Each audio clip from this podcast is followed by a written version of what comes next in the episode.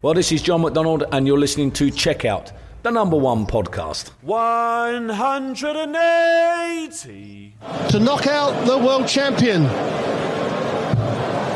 Double eight now. This happened. Ryan Joyce has knocked out Peter Wright in the first Ryan Joyce wirft Weltmeister Peter Wright aus dem Turnier. Wir haben gehört den Matchstart bei den Kollegen von Sky Sports. Ryan Joyce schafft damit eine ziemlich große Überraschung. Eine von vielen zum Auftakt des World Grand Prix in Coventry. Sechs der acht gesetzten Spieler sind bereits raus nach Runde eins. Darunter neben Peter Wright auch Nathan Espinel, der an Gabriel Clemens scheitert. Wir analysieren die erste Runde hier bei Checkout, der Darts Podcast, blicken dann auch kurz voraus auf die Achtelfinals ich bin Kevin Schulte und zugeschaltet natürlich auch heute Christian Rüdiger. Grüße. Hallo Kevin, ich grüße dich. Ja, Ryan Joyce, wir haben es gerade gehört, äh, gewinnt gegen Peter Wright. Äh, wir haben ja, also einen äh, bravourös aufspielenden Dave Chisnell, einen ziemlich schwachen Menzo Suljovic. Und wir haben natürlich aus deutscher Sicht sehr erfreulich Gabriel Clemens, der erneut ins Achtelfinale eines Major-Turniers einsteigt. Und vielleicht ähm, fangen wir genau damit an. In der Aktualität hätte er auch gestern Abend sehr spät gespielt gegen Nathan Espinel, hat 2 zu 0 gewonnen, war äh, ja durchaus ein zittriges Ende jeweils in den Sätzen, wenn es dann an die Doppel ging, aber ähm, Ansonsten kann man da eigentlich nicht viel meckern, oder? Dass er Nathan Espinel die Nummer 6 der Welt rausnimmt, das ist äh, schon eine Überraschung. Das bleibt auch erstmal eine, gerade vielleicht, weil er auch äh, zuletzt gar nicht so stark unterwegs war auf dem Floor. Ja, da kommen natürlich verschiedene Faktoren zusammen. Zum einen natürlich, dass äh, Gaga nicht die beste Form hatte, äh, mit der er zum Grand Prix gereist ist. Und äh, zum anderen natürlich auch das allererste Mal, dass er diesen Modus bei der PDC spielt. Das ist ja sein äh, Debüt beim World Grand Prix. Und äh, was, glaube ich, auch entscheidend war oder auch ähm, ja ein Stück weit richtungsweisend für den Matchverlauf ist, äh, dass Gabriel sehr gut reingekommen ist in die Partie, äh, hat sofort das, das erste Leck sich geholt, kam auch gut rein direkt.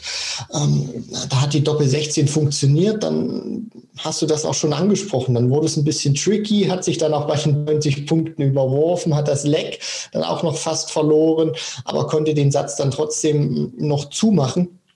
Und ich finde ganz einfach auch, dass er, wenn ich beide Spieler miteinander vergleiche, war dann doch der etwas konstantere. Ja, er hat hier und da immer mal, finde ich, äh, Probleme gehabt, gerade beim, beim Checken, auch manchmal beim Reinkommen auf der Doppel 16. Die hat nicht immer unbedingt mit dem ersten und zweiten Dart funktioniert. Aber Nathan Aspinall hat dann auch auf der anderen Seite Fehler gemacht, die dann eben Gabriel Clemens nochmal ermöglicht, dass er eben nochmal ran durfte. Also es war jetzt nicht so, dass Gabriel Clemens am Limit spielen musste oder unbedingt perfekt sein musste, sondern Nathan Aspinall hat ihm dann auch nochmal Möglichkeiten gegeben, wenn er selber verpasst hat, dann im zweiten ähm, ja, Durchgang das nochmal klar zu machen. Und deswegen, ähm, wenn ich diese Partie so ähm, ja overall analysiere, geht dieser Sieg doch äh, in Ordnung, weil er war dann von beiden gesehen der konstantere Spieler.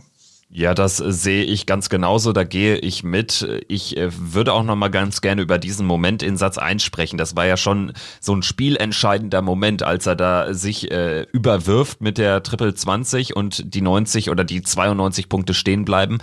Was danach folgt, das war natürlich dann ja schon eine kleine Machtdemonstration, dass er die dann ähm, in drei Darts äh, rausnimmt, nachdem er noch mal rankommt davon hätte man jetzt nicht unbedingt ausgehen können nach so einem Nackenschlag. Man hat es ihm natürlich auch angemerkt. Das ist auch, wie, wie Elmar Paulke bei der Zone auch sagte, das ist auch irgendwie ja ein bisschen peinlich, ne? Und man würde am liebsten auf der Bühne im, im Boden versinken.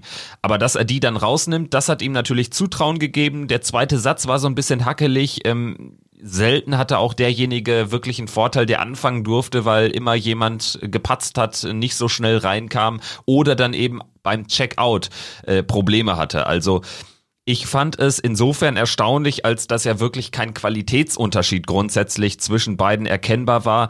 Beide hatten ihre Probleme, hatten aber auch ihre Momente und Gabriel Clemens würde ich dann am Ende sagen, weil natürlich auch, äh, seien wir ehrlich, Nathan Espinel mit den Chancen am Ende diesen zweiten Satz dann aber wirklich gewinnen muss.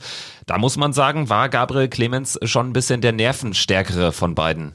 Ja, aber das äh, ist ja dann auch mal sowas, Das ist ja dann auch mal zu sehen aus, aus deutscher Sicht, dass er eben dann auch diesen, diesen äh, gesetzten Topspieler dann mit Nathan Aspinall schlagen konnte.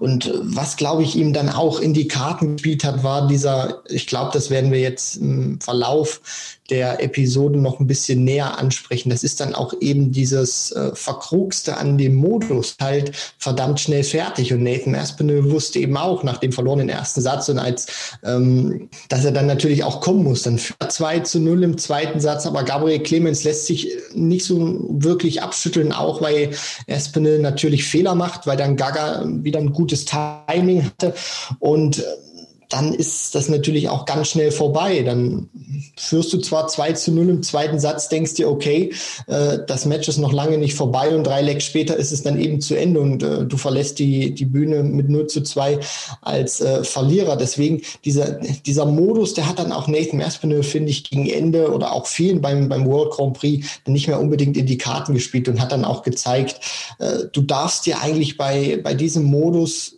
ganz wenig Fehler erlauben, weil sonst kann das auch wirklich ganz schnell vorbei sein. Das wäre dann auch schon die perfekte Überleitung, um über unser nächstes Schwerpunktspiel zu sprechen, hier an äh, Tag 2. Peter Wright scheidet aus, die äh, Nummer 2 der Welt, der amtierende Weltmeister gegen Ryan Joyce. Und wir hatten ja auch im Vorfeld gesagt, das ist eigentlich ein Glückslos für Peter Wright. Ryan Joyce hat selbst irgendwie nicht so richtig dran geglaubt. Jedenfalls ähm, hat er bewusst auf Understatement gesetzt im Vorfeld, hat gesagt, er hat aktuell gegenwärtig nicht so das meiste Selbstvertrauen. Aber ja, er hat anscheinend ein bisschen geblufft, denn er war wirklich super unterwegs. Das war von vorne bis hinten starker Auftritt. Peter Wright sicherlich jetzt auch ein bisschen Unterstandard gespielt und dann auch selten die wenigen sich bietenden Chancen nutzen können.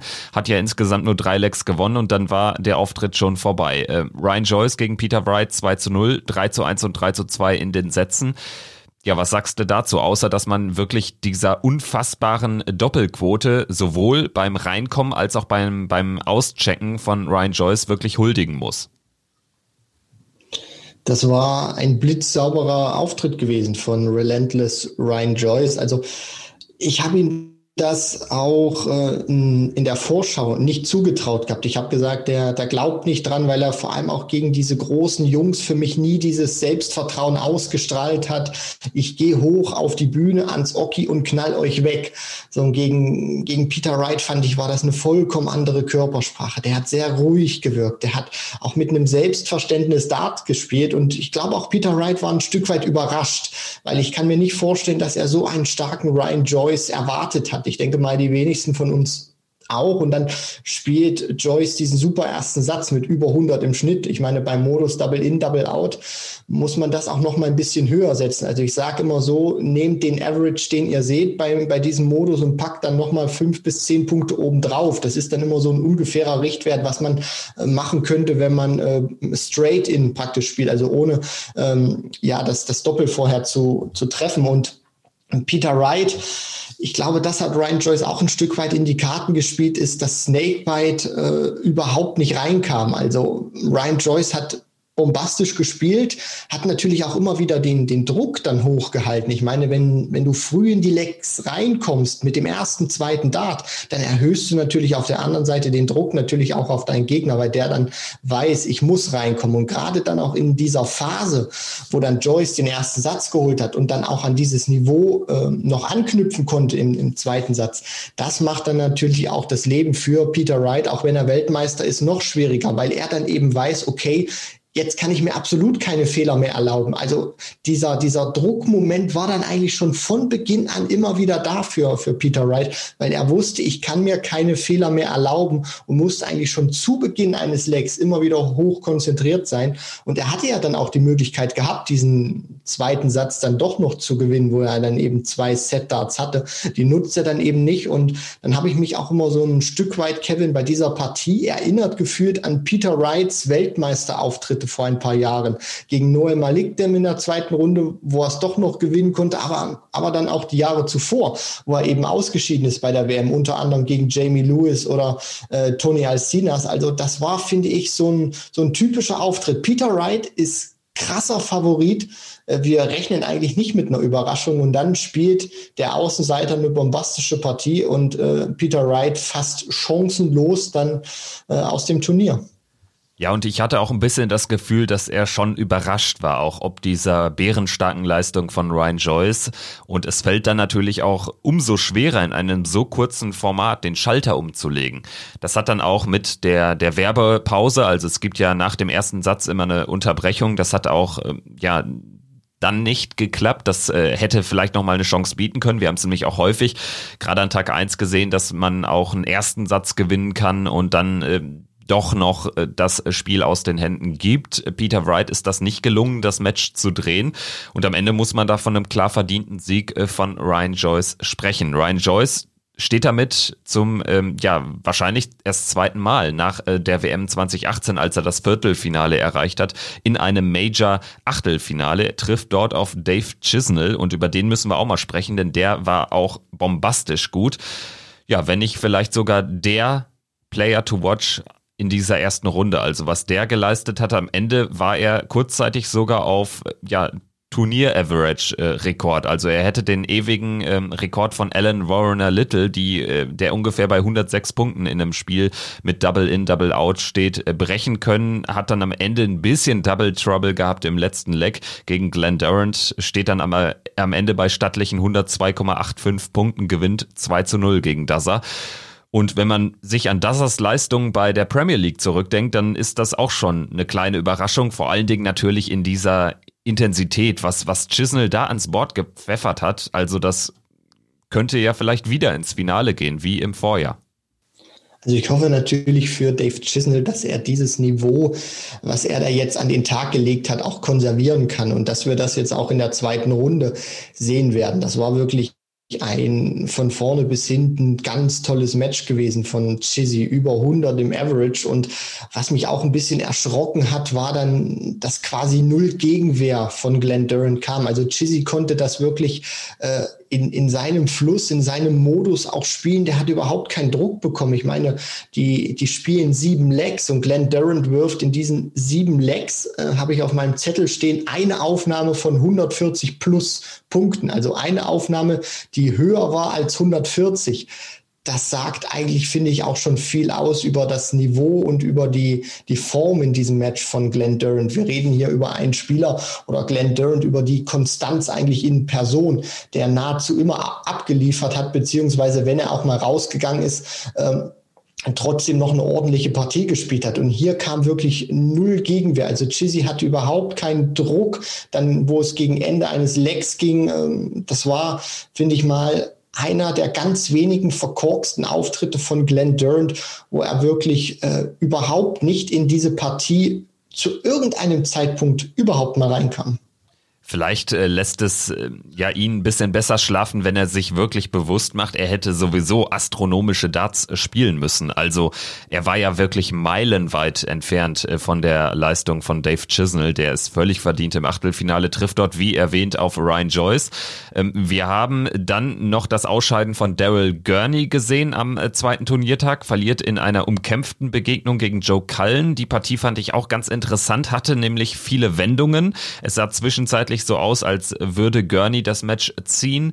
Ähm, Cullen war aber nach Satz 1 klar vorne und hat dann am Ende einfach die besseren Darts wieder gespielt. Also das war, hatte einen interessanten Matchverlauf, diese Partie.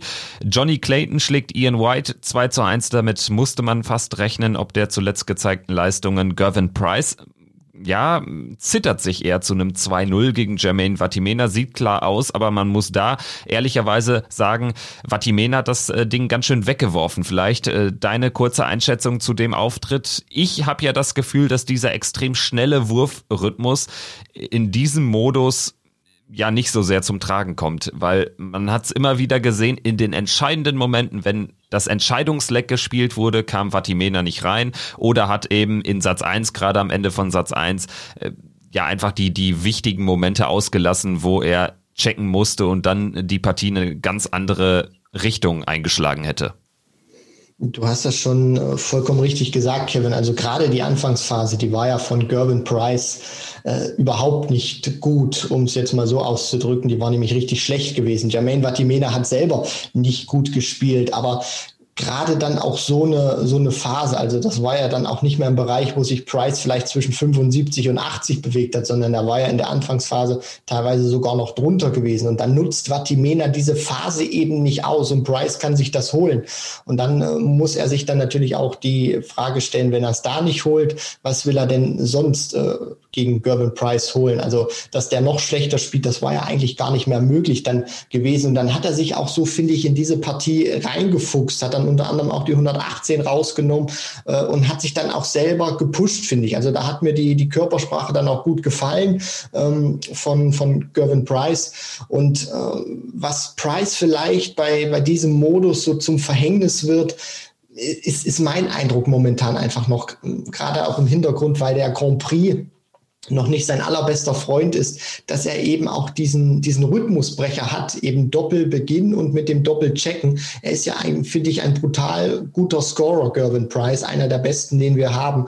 Und dann muss er eben zu Beginn gleich aufs Doppel werfen und kann eben nicht wie die Feuerwehr losmarschieren und losscoren. Und das könnte für ihn so im, im weiteren Turnierverlauf ein Problem werden, auch wenn er auf, auf Tops und Doppel 10 sehr, sehr stark ist. Aber das hat man, finde ich, gegen Jermaine Batimena zumindest noch gesehen. Kann auch sein, dass es jetzt in der nächsten Runde vollkommen anders ist. Und bei Jermaine Vatimena, das, das Problem von, von solchen schnellen Wurfrhythmen, finde ich, Kevin, ist immer, wenn du einmal drin bist, dann kannst du diesen, diesen Fluss und diese Welle reiten. So, wenn du aber das Problem hast, dass du eben nicht drin bist, dann äh, kann das auch sein, dass du dann äh, diesen, diesen schnellen Wurfrhythmus einfach zu hektisch weiter ausübst und dir dann auch nicht mal diese, diese Ruhe gönnst und diese Momente nimmst, um dann auch mal runterzukommen und zu sagen, Jetzt haue ich mal kurz die Bremse rein. Ich merke gerade, ich mache mir das Spiel selber kaputt.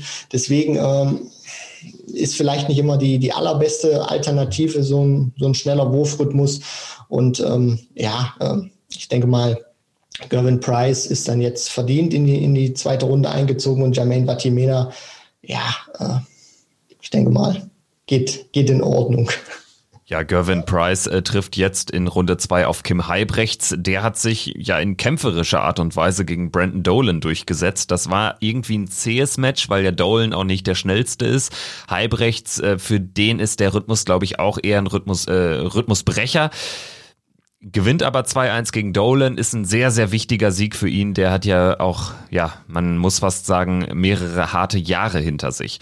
Dann äh, Gabriel Clemens, über den haben wir gesprochen, schlägt Nathan Espinel 2-0 und trifft auf Jeffrey Deswan, der Jamie Hughes im letzten Match des Abends, des zweiten Abends 2-1 bezwungen hat. Jeffrey Deswan, einer von zwei Nachrückern, weil, darüber haben wir noch gar nicht gesprochen, Adrian Lewis und Stephen Bunting positiv auf Covid-19 getestet wurden. Christian, letztendlich war es ja klar, dass das irgendwann passieren würde, oder? Uh, ja, also es ist ja bislang immer noch nichts passiert gewesen bei den Turnieren. Jetzt äh, hat es zwei erwischt. Das ist ähm, schade natürlich auch für uns als Zuschauer. Ich denke mal, wir hätten sehr gerne Stephen Bunting, Adrian Lewis gesehen für die beiden, gerade auch für Adrian Lewis, äh, weil du jetzt eben auch kein Preisgeld einspielst. Also es ist ja nicht so, dass du dieses Preisgeld für die erste Runde noch sicher hast, sondern die bekommen eben jetzt gar keins mehr. Hat das dann natürlich auch wieder Auswirkungen, gerade für einen Adrian Lewis, äh, der sich ja ähm, ja, der den, den Anschluss dann auch verloren hat und äh, jetzt natürlich auch wieder Preisgeld verliert, äh, dramatische Auswirkungen. Deswegen, ich hoffe, dass sie sich einfach äh, schnell äh, wieder erholen, dass sie dann auch schnell wieder äh, negativ getestet werden, weil wir wissen ja jetzt auch nicht, äh, wie lange sie das äh, schon in sich jetzt hatten. Ähm, kann auch sein, dass sie jetzt an dem Zeitpunkt schon wieder negativ getestet sind und hoffe dann auch einfach, dass wir sie bei den nächsten Turnieren wieder sehen. Und äh, für die Nachrücker, die haben eben ihre Chance genutzt. Jeffrey Deswan gewinnt und Simon Whitlock, muss ich ganz ehrlich sagen, Kevin war eines der besten Matches, was ich vom Wizard in den vergangenen zwei, drei Jahren gesehen habe. Ja, Simon Whitlock hat Chris Doby zerstört. Anders kann man es nicht äh, sagen. Hat nur ein Leck abgegeben äh, gegen Adobe.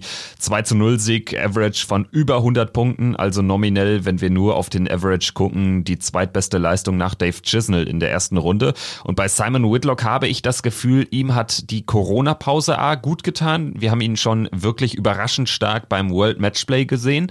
Und jetzt kommt natürlich noch hinzu, er hat ja wirklich nichts zu verlieren. Denn äh, für ihn ist ist das Turnier die Teilnahme ein Zubrot.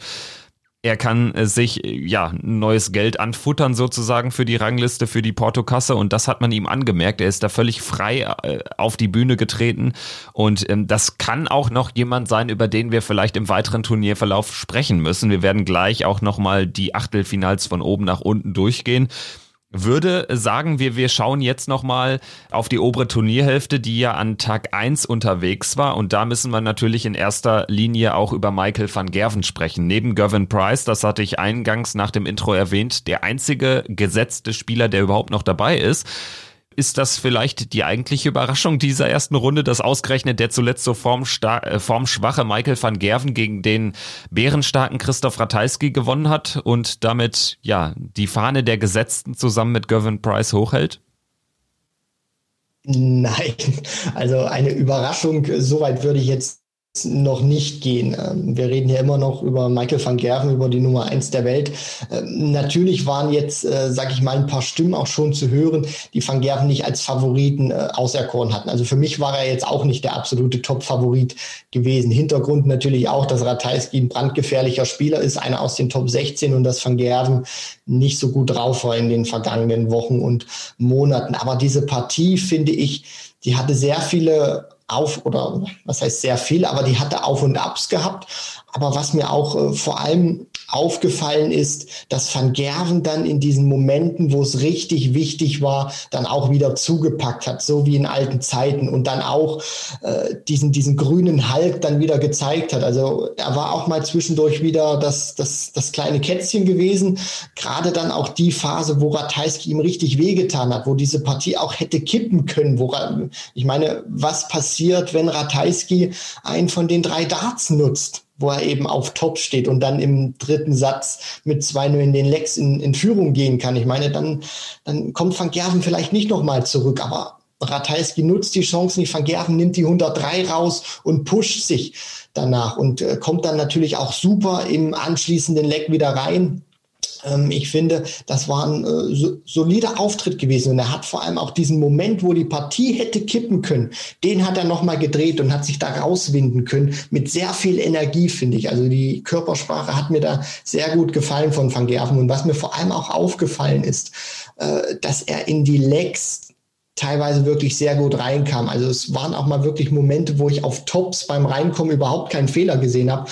Und er startet dann auch, glaube ich, zwei oder dreimal mit einer 160. Also das war wirklich äh, bombenstark gewesen von, von Van Gerven. Und Ratajski muss ich auch ein Lob aussprechen, Kevin. Also der kam überhaupt nicht gut rein. Der drohte wirklich unter die Räder zu kommen und hat sich dann auch reingebissen. Van Gerven hat da ein paar Fehler gemacht dann beim, beim Checken. Also war dann nicht so souverän wie ähm, in, in die Lecks, die er dann immer reingekommen ist. Hat sich dann reingebissen und hätte diese Partie dann auch fast noch gedreht und hatte dann auch dieses Selbstvertrauen von, von Van Gerben auch ein Stück weit zerstört, aber hat es dann eben selber auch wieder äh, selbst verschuldet aufgebaut. Deswegen tolle Partie und äh, Van Gerben hoffe ich, dass er jetzt an diesem Auftritt anknüpfen kann und dass nicht äh, dann wieder so eine Partie kommt wie gegen Mervyn King auf der European Tour oder in der Premier League. Ja, um es klarzustellen, natürlich hat mich das jetzt auch nicht einschneidend überrascht, aber ähm, ich fand äh, vor allen Dingen seine Leistung in Satz 1, wo Ratajski drohte überfahren zu werden, die war wirklich beeindruckend. Da äh, hat er astronomisch gespielt, er hat gefühlt jedes Leck mit der 160 begonnen. Und äh, auch der, der Setup-Shot immer auf, auf die Doppel hat geklappt. Er hat äh, das Doppel fast immer im ersten Versuch getroffen. Er hat die Triple 19 wieder äh, penetriert regelrecht. Also Das war ein ganz anderer Michael van Gerven. Dann allerdings bestand das Problem für meine Begriffe auch darin, dass man eben diese Pause hat. Ratajski konnte sich nochmal sammeln und natürlich ist Ratajski auch ein Beißer, ein Kämpfer. Das hat man äh, dann gesehen, wie er sich den zweiten Satz geholt hat, hat jetzt da auch nicht äh, exorbitant äh, riesen, riesen Darts gespielt, aber er hat einfach dann äh, wichtige Momente für sich entschieden und hat das Match ausgeglichen und dann war es natürlich eine ganz neue Partie. Dann, ja, im, im Entscheidungssatz ging es hin und her. Ratajski muss 2-0 in Führung gehen und dann nimmt äh, Van Gerven die 103 Punkte raus. Das war dann vielleicht der Schlüssel, zumal dann wirklich auch im letzten Leck, ähm, wo er den Anwurf hatte, er direkt reinkam. Ratajski brauchte ein bisschen und da war Michael van Gerven dann einfach schon zu weit weg. Also das äh, war, war sehr interessant zu beobachten. Michael van Gerven äh, trifft in der zweiten Runde heute Abend auf Devin Peterson. Das hatten wir genauso vorausgesagt, dass Devin Peterson auf jeden Fall der Mann sein wird, der die zweite Runde erreicht. Allerdings war das auch trotz des 2 zu 0 Ergebnisses gegen José de Sousa ein hartes Stück Arbeit, denn also ehrlicherweise, und das belegen auch die Statistiken, gab es selten einen so guten Verlierer beim World Grand Prix in der ersten Runde wie José de Sousa. Also es ist eigentlich eine ja, sehr, sehr schade, dass Peterson und De Sousa, diese zwei sehr formstarken Spieler in der ersten Runde gegeneinander gelost wurden. Aber ja, so ist es nun mal. Peterson jetzt der Gegner von Michael van Gerven. Außerdem hatten wir das Ausscheiden von James Wade ähm, gegen Mervyn King. Sang und klanglos, 0 zu 2. King aber auch wirklich stark. Trifft auf Simon Whitlock, über den haben wir kurz gesprochen. Ja, und dann haben wir zwei weitere Seeds, die rausgegangen sind. Michael Smith gegen Dimitri Vandenberg 0 zu 2 und Rob Cross gegen Gary Anderson mit ebenfalls 0 zu 2. Auch das war von uns im Prinzip so prognostiziert worden im Vorfeld.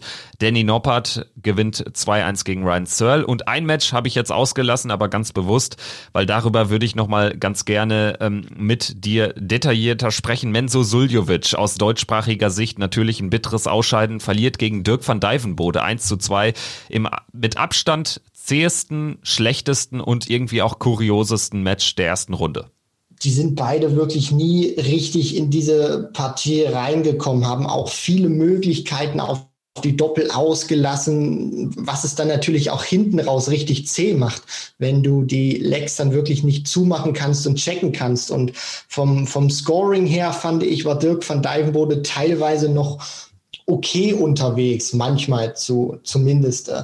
Aber Mensur Suljovic, ähm, da haben die, die Doppel nicht funktioniert, aber da hat vor allem dann auch das Scoring nicht funktioniert. Ich meine, wir haben vorhin über, über Glenn Durant gesprochen und bei Mensur ist das sogar noch extremer gewesen. Also normalerweise ein sehr konstanter Spieler, der wirft in elf Lecks keine einzige 180 und nur zwei Aufnahmen von 140 Punkten und mehr. Also das zeigt eigentlich schon, dass das war ein rabenschwarzer Abend gewesen von, von Menso und selbst, als er diesen zweiten Satz dann noch mit 3 zu 0 gewinnen konnte. Das hat ihm dann auch keinen Auftrieb gegeben und äh, man hat es dann auch beiden angemerkt. Also Dirk van Dijvenbode, als er von, von der Bühne gegangen ist nach dem ersten Satz, die waren beide nicht zufrieden gewesen. Und ähm, ich denke mal, er kann sich glücklich schätzen oder dass das Beste aus Sicht von Dirk van Dijvenbode ist, dass er in der zweiten Runde vom, vom World Grand Prix steht, weil das war von beiden nichts zum Angeben gewesen.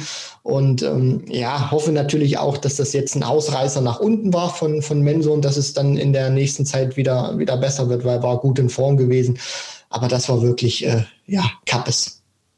Ja, allerdings, da ist auch gar nicht mehr viel hinzuzufügen. Nur möchte ich noch erwähnen, dass Dirk van Dijvenbode auch hyper nervös war. Selten so einen nervösen Spieler gesehen.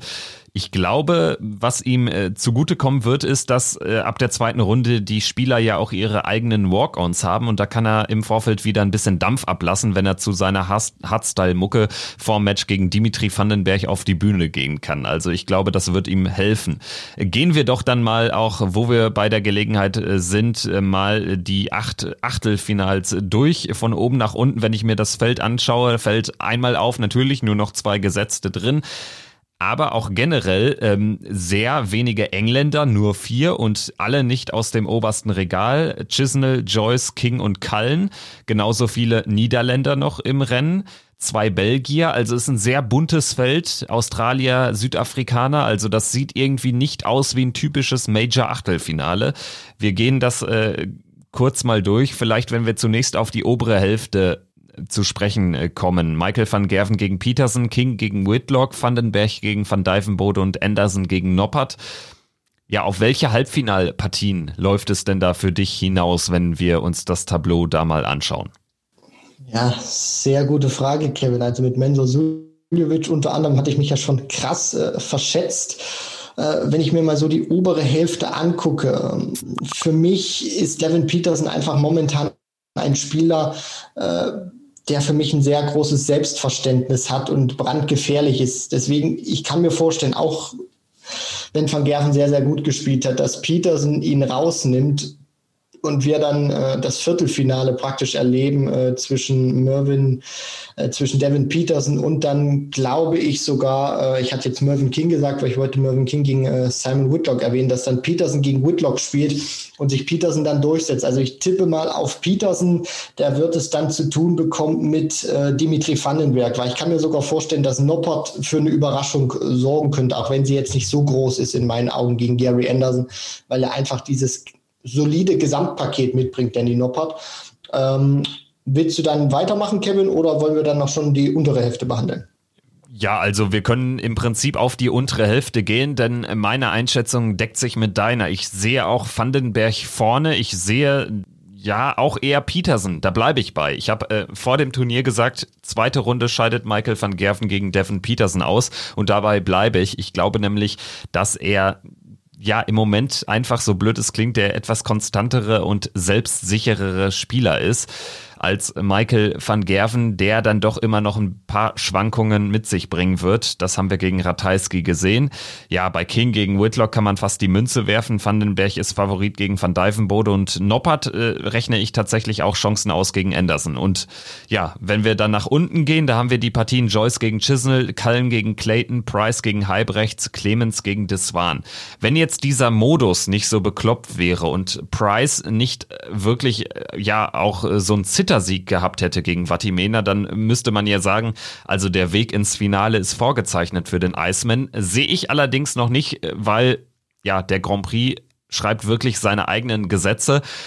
Ich kann mir alles vorstellen, von Gabriel Clemens, der da ins Halbfinale einzieht, bis zu Ryan Joyce. Also das alles drin die untere Hälfte ist für mich sehr, sehr offen, weil wir haben Gurney, der jetzt draußen ist. Wir haben keinen Wright mehr, wir haben keinen Durant mehr, wir haben äh, auch keinen Nathan Aspinall mehr. Also da haben sich viele verabschiedet. Und ähm, wenn, wenn wir da uns jetzt mal die untere Hälfte dann praktisch auch angucken, ich gehe jetzt mal in, in diesem Bracket von, von Price, Heibrecht, Clemens und das waren.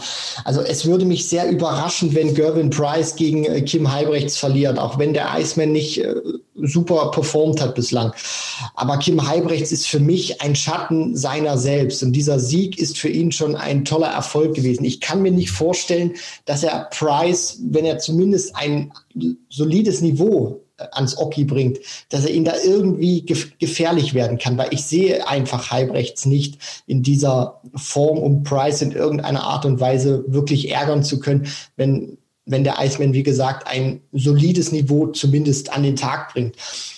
Ich glaube dann, dass es aber auch im, im Viertelfinale dann eine ganz andere Partie sein wird. Also dann spätestens beim Clemens, das Warnmatch, wird er dann äh, getestet werden. Und ich denke einfach auch mal, nehme jetzt äh, ja die, die, die deutsche Brille und sage, es wird Gervin Price gegen Gabriel Clemens im, im Viertelfinale und dann wird sich Price durchsetzen.